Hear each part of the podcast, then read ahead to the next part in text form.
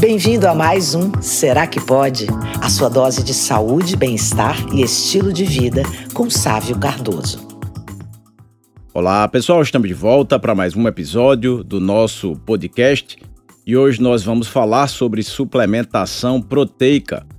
Infelizmente, muita gente termina consumindo bem menos proteína na alimentação do que deveria, do que seria recomendado, na verdade, a cultura da alimentação ocidental ela é ainda muito voltada para o consumo de carboidratos, ainda baseada em uma pirâmide alimentar sabidamente equivocada.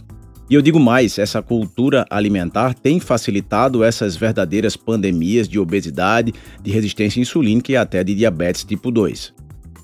Nós sabemos que existem três classes de macronutrientes, que são as proteínas, as gorduras e os carboidratos, e desses, apenas os carboidratos realmente não são essenciais para a nossa saúde.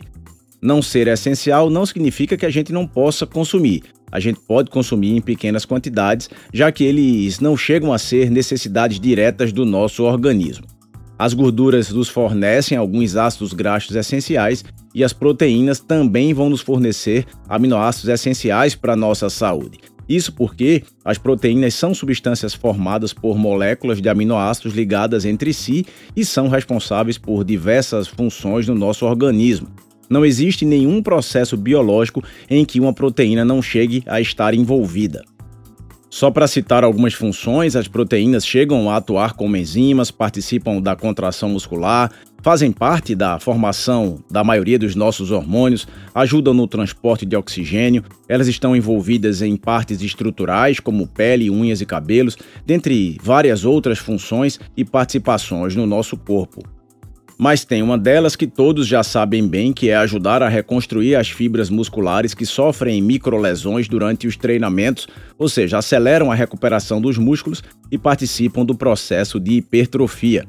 Não é durante o treino que a gente hipertrofia as nossas fibras. Durante o treino, se ele for realmente correto, intenso, ocorrerá essa maior ativação das fibras musculares, microlesões dessas fibras e o processo de recuperação e posterior hipertrofia vai se dar em grande parte dependente do descanso adequado e de uma alimentação correta, que também precisa conter uma quantidade proteica adequada. Esse consumo diário de proteína para cada pessoa deve ser calculado de forma individual. Antes se falava num consumo de 0,8 a 1,2 gramas de proteína por quilo de peso, mas hoje existem recomendações nutricionais que facilmente chegam a 2 gramas por quilo de peso. Consumos maiores podem sim ocorrer, como no caso daqueles atletas de alta performance, Muita gente se pergunta se deve ou não suplementar proteína, se é algo que deve ser restrito somente àqueles que praticam exercícios e que buscam ganho de massa muscular. É importante entender primeiro que todos precisam tentar fazer um consumo diário correto de proteínas, independente de realizarem exercícios ou não, independente se buscam aumento da massa magra ou não. Outro ponto também importante é entender que, salvo raras exceções, o suplemento não vai ser melhor ou mais importante do que a comida de verdade.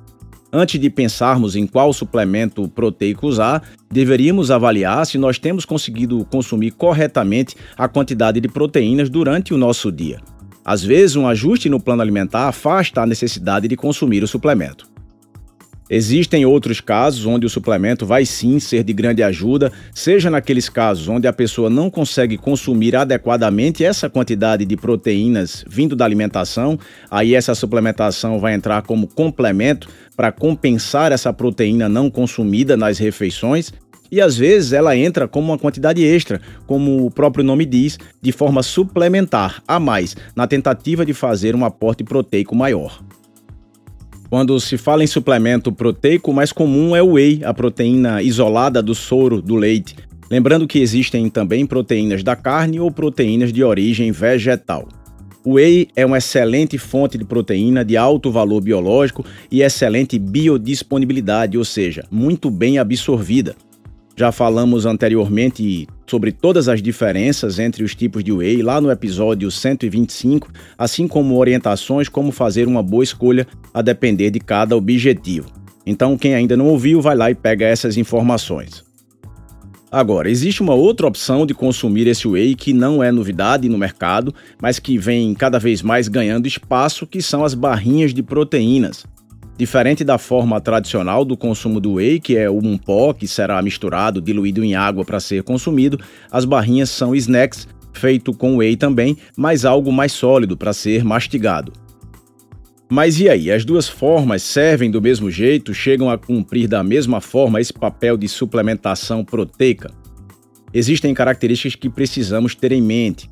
As barrinhas são muitas vezes procuradas pelo sabor, por muitas vezes conterem outros ingredientes além do whey, como chocolate, coco ou até pasta de amendoim, e também agradam por serem sólidas, como eu disse. Além da praticidade de transporte, porque é somente jogar na bolsa ou deixar numa gaveta, elas dão maior sensação de saciedade por todo o processo de mastigação. Como o sabor dos aminoácidos ou da proteína pura não é dos mais agradáveis, então se tenta mascarar demais esse sabor nas barrinhas, por isso que se acrescenta outros ingredientes que falei, algo que seja mais doce ou mais agradável ao paladar. Só que quanto mais se acrescenta produtos, mais se perde a característica de suplementação proteica e vai se tornando um lanche mesmo.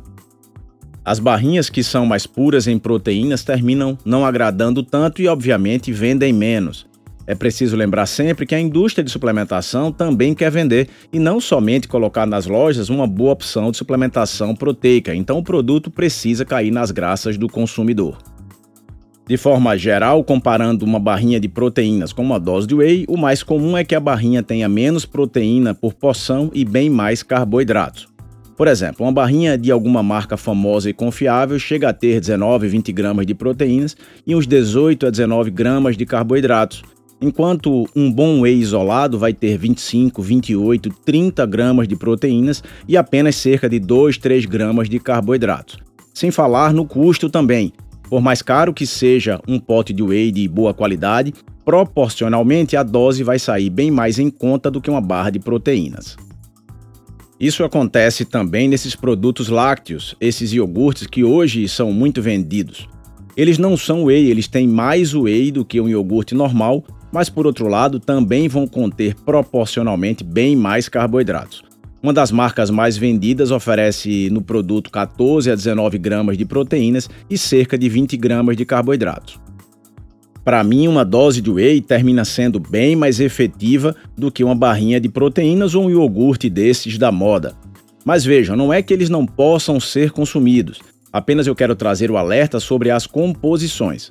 Existem barras de proteínas de boa qualidade, saborosas e que podem ser consumidas sim, mas uma substituição diária pela dose de whey que foi sugerida pelo profissional que lhe acompanha pode fazer você passar a consumir menos proteínas e mais carboidratos do que estava programado para você.